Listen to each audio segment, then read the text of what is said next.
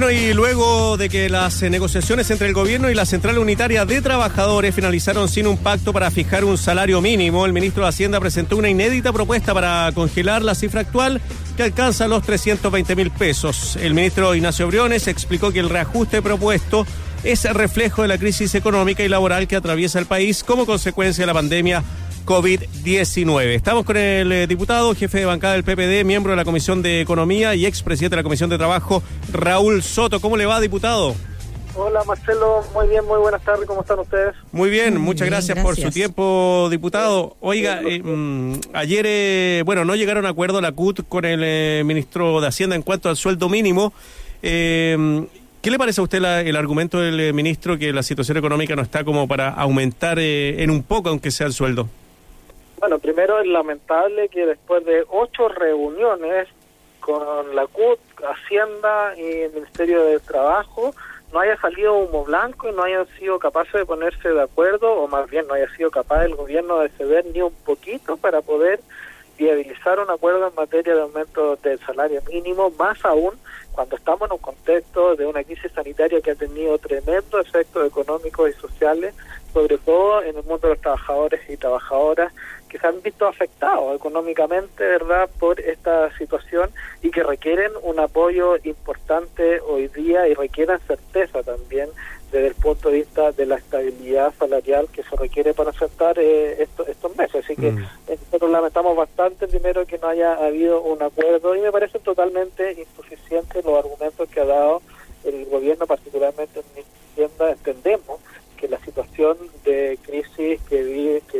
digamos, tiene efectos económicos macro, pero también hay que entender que tiene efectos económicos micro. Y que claro. La economía familiar se ha visto afectada y que se requiere, por lo tanto, un aumento importante del sueldo mínimo para dar tranquilidad también a los trabajadores que ganan esto en nuestro país. Diputado, ¿quiénes participan de la mesa de negociación, aparte de la CUT y de y del gobierno? Yo no sé si, por ejemplo, participa el gremio de los empresarios, considerando que es sabido que hay un buen grupo de empresas a las que no le ha ido nada mal en este contexto, eh, para ver otras posibilidades de repente diferenciadas, escalonadas, en vez de solo cerrar las puertas. Sí, yo estoy absolutamente de acuerdo contigo. Yo creo que en nuestro país hay una deficiencia tremenda en los mecanismos que se utilizan para eh, las negociaciones respecto al tema del salario mínimo y otros temas también, sobre todo en el ámbito en el ámbito laboral. Lo ideal, lo que hacen los países desarrollados es establecer sistemas institucionales de diálogo social donde sean tripartitos. Obviamente que esté sentado el gobierno, el mundo de los trabajadores y todos quienes lo representen, digamos, desde el punto de vista sindical y también el mundo de los gremios de, empleadores que, que, representan ese mundo, digamos, para que todos puedan poner sus visiones sobre la mesa y tratar de alcanzar acuerdos que ojalá sean eh, más perdurable, más sustantivo y que no que tengamos que estar verdad todos los años frente a la contingencia tratando de resolver este tipo de este tipo de situaciones. Hay un órgano en nuestro país que se creó bajo el, gobierno de la presidenta Bachelet, ¿Mm? se llama el Consejo Superior Laboral.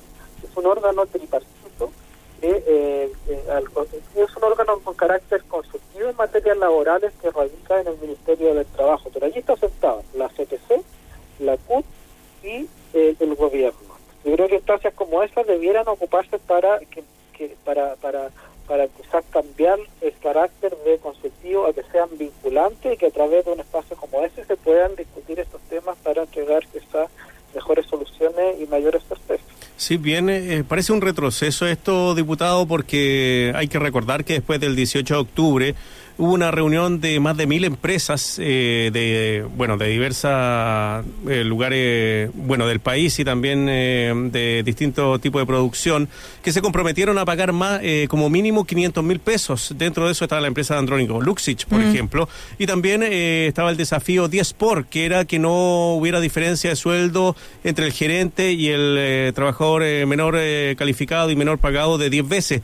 Entonces ya había una conversación dentro de las instituciones dentro de la empresa para mejorar la situación de los empleados chilenos y que el gobierno tampoco haya recordado eso ni haya recogido mm. eso en esta discusión.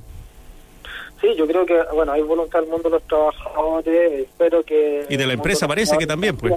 De, la empresa también, de algunos en, particular, digamos, lo que tú señalas, pero yo esperaría que fuera algo un poco más generalizado de, de empatizar y entender la situación que están viendo los trabajadores y trabajadoras también, pero más apertura del gobierno. El gobierno es que se ha cerrado, o sea, no es posible que después de ocho reuniones, ¿verdad?, terminemos con un reajuste cero, un reajuste cero, o sea, estamos hablando de que de 325.500 solamente se va a aumentar lo equivalente a la inflación, que son 1.500 pesos, va, vamos a quedar en 322.000 pesos, le cierra la puerta a seguir conversando el gobierno y nos manda ahora un proyecto con, con discusión inmediata al Congreso para que nosotros discutamos este tema y solucionemos el problema, me parece francamente inaceptable.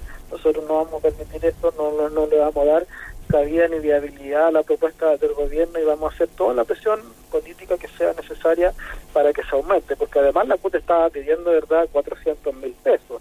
Y, está bien, el gobierno podrá tener pretensiones mucho menores, pero no se movió un ápice respecto del reajuste cero, que era lo que planteaban originalmente, así que francamente eso no nos parece.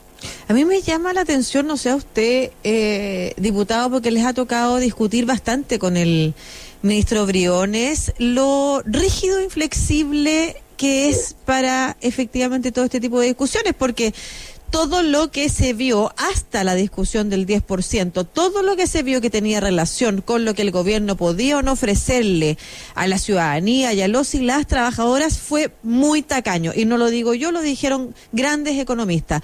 No hablaron de una agenda austera, hablaron directamente de una agenda mezquina. Entonces llama la atención que el, que el ministro Ignacio Briones siga en esa misma tecla en este tema sin reconocer cuánto han sufrido los y las trabajadores de Chile en este contexto. Sí, absolutamente de acuerdo, Lucía. La verdad es que uno en este país está más o menos acostumbrado a que los ministros de Hacienda como institución, ¿verdad?, cumplan un poco el rol de resguardo de las arcas fiscales, la responsabilidad fiscal, pero eso es un marco de normalidad, ¿verdad? Entendemos que en un marco de normalidad lo que hay que hacer es responsable, tratar de ahorrar justamente para los momentos de crisis pero tú no puedes guardar el cartucho, no puedes eh, ser excesivamente mezquino, como tú señalas, en un contexto de crisis donde la gente está sufriendo, está pasándolo mal, y donde se requieren eh, recursos para llevar adelante políticas sociales que vayan en apoyo de, la población. Y lo que hemos visto de parte del ministro Guiones es tremendamente mezquino, tremendamente tacaño. El ministro Guiones ha sido muy mano de guagua y las pocas cosas que se han conseguido han sido contra la voluntad del ministro Guiones. Mm estas propuestas de la oposición, que en el Congreso de manera sube incluso muchas veces hemos tratado de, sacar adelante contra la voluntad del ministro, porque una y otra vez, cada vez que nos hemos sentado a conversar con él, nos ha dicho que no hay recursos y nos cierra la puerta. Y después, ante la presión política y ante la presión social, tienen que terminar cediendo y finalmente aparecen mágicamente. Estamos conversando con el eh, diputado, jefe de bancada del PPD, miembro de la Comisión de Economía y expresidente de la Comisión del Trabajo, Raúl Soto, sobre este mm, eh, congelamiento finalmente del salario mínimo. Eh, diputado, bueno, esto llega con discusión inmediata, como decía usted, a la Cámara de Diputados. ¿Cuál va a ser la propuesta de la oposición?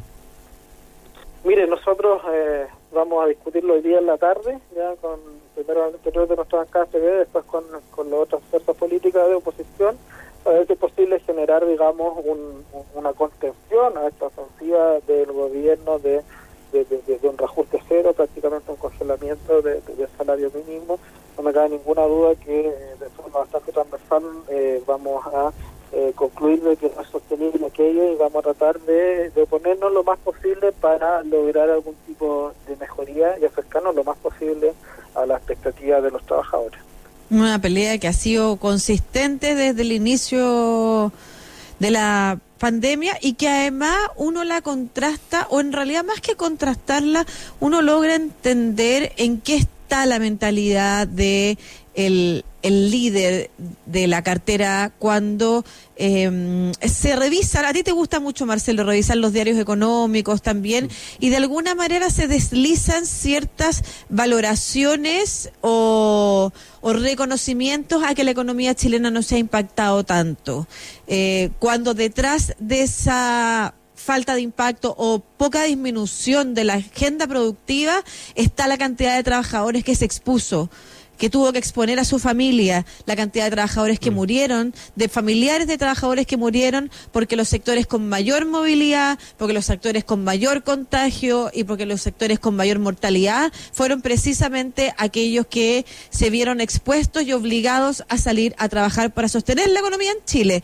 Entonces me parece, por una parte, poco pudoroso intentar eh, felicitar eh, a aquellos, como usted bien mencionaba, diputado, líderes de la cartera que siempre son reconocidos por su responsabilidad fiscal, sin por otro lado eh, reconocer que quienes tienen el mérito, gran parte del mérito de aquellos son esos trabajadores y trabajadoras y que requieren de un apoyo de todas maneras del gobierno y un reconocimiento del mundo empresarial también.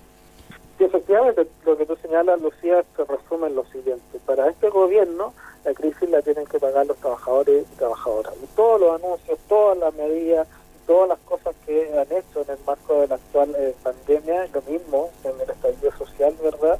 Iban en esa, en esa dirección. Nosotros creemos que debe ser justo lo contrario, ¿verdad? No tiene por qué cargar solo sobre el hombro de los sectores vulnerables, de la clase media, de la clase trabajadora, ¿verdad? Que es la que sostiene en definitiva la economía de este país. El costo de una crisis que debiera estar primero eh, solventado por el Estado y segundo por aquellos eh, verdad que se han beneficiado verdad mayormente del sistema durante los últimos años los grandes empresarios de este país eh, que se meten la mano al bolsillo también para en definitiva contribuir a salir de esta situación difícil que estamos viviendo como, como país. La situación del empleo, que está bastante crítica, no podría verse perjudicada por un aumento muy, ah, muy grande del sueldo mínimo. Bueno, eso es una discusión permanente en torno a las discusiones de, aumento de salario mínimo, ¿verdad? Siempre se dice que eso se puede eh, afectar el tema de, pérdida de empleo. Pero se lo digo en esta circunstancia, diputado, en donde se podría llegar hasta el 30% de desempleo, claro. Por, supuesto que afecta, por que puede afectar. Ya el impacto real de esa afectación mm. es lo que tenemos que ver en definitiva y cuál es el, equilibrio que podemos que podemos alcanzar. Pero cuando tú tienes dos extremos, por un lado reajuste cero y por el otro lado 400 mil y, no somos capaces de movernos ni para arriba ni para abajo, digamos, es bien difícil, ¿verdad?, consensuar cualquier cosa. Entonces, yo creo que hay que hacer un llamado a ser razonable, a tratar de viabilizar un acuerdo que permita un, reajuste real, eh, que sea constante, que sea efectivo para la gente, pero que no sea quizás lo suficientemente eh, abrupto para llegar a afectar la economía en términos de, disparar muy eh, eh, muy rápidamente la cifra de desempleo que ya están alcanzando el 20%. Muy bien, pues el eh, diputado Raúl Soto, diputado jefe de bancada del PPD y miembro de la Comisión de Economía, conversando con nosotros. Que le vaya muy bien, diputado. Un abrazo. Buenas tardes, un abrazo. Chao, chao. Chao, que esté bien. Oye, quisiera.